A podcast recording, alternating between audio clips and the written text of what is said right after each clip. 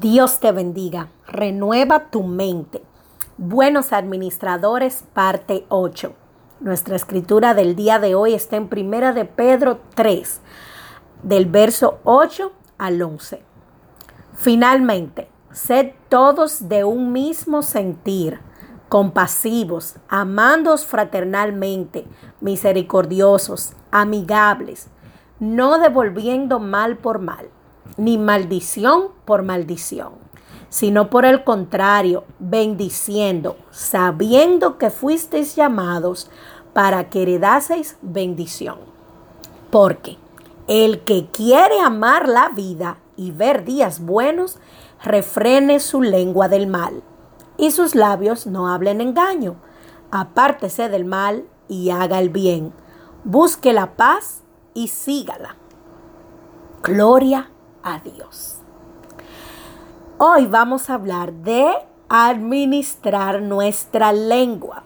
Me parece extraordinario que el Señor nos hable aquí a través del apóstol Pedro acerca de amar la vida y de ver días buenos. La voluntad de Dios es que tu vida sea fructífera y que tú puedas sentirte contento que tú puedas estar gozoso y que tú veas días buenos. Y la metodología que el Señor da para hacer esto es refrenar tu lengua del mal y que tus labios no hablen engaño. La Biblia habla también, me parece que en Santiago, que la lengua activa la rueda de la creación. Y nosotros, como pueblo de Dios, nos gusta mucho declarar bendición en los momentos que estamos contentos, pero a la vez, en el momento que estamos tristes, empezamos a confesar sentimientos de temor y sentimientos de duda.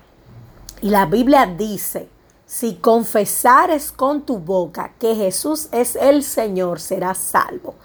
Habla de un poder que hay en tu boca a través de una confesión.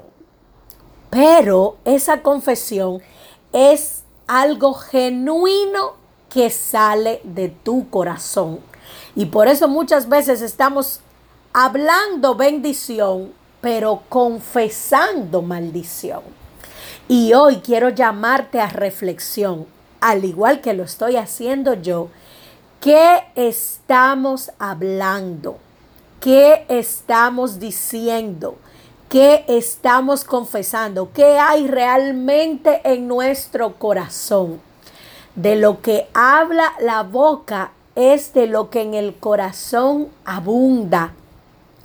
Pero vamos a tener cuidado de no estar como una fuente de la cual sale agua limpia y agua sucia. Los hechos no siempre son la verdad. Hay momentos en que en tu vida tú estás viviendo una realidad, los hechos, pero esa no es la verdad que reposa sobre ti. Y tu fe, y tu fe en el Señor hará que esa realidad temporal sea cambiada.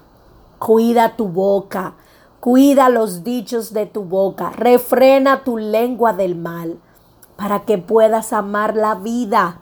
El Señor quiere que tengas una vida fructífera y es importante que nosotros estemos convencidos de ellos, porque como tú creas, será hecho. Oremos.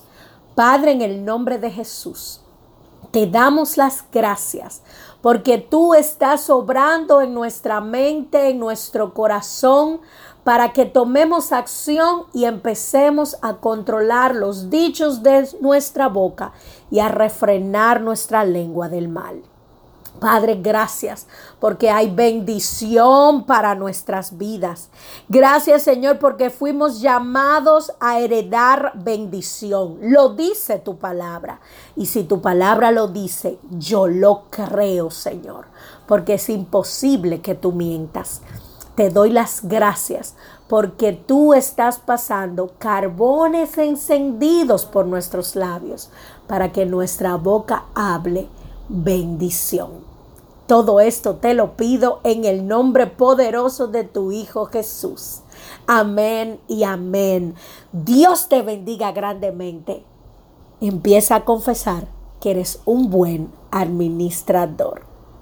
Espero que esta palabra haya sido de edificación para tu vida. Se despide tu hermana Arlene.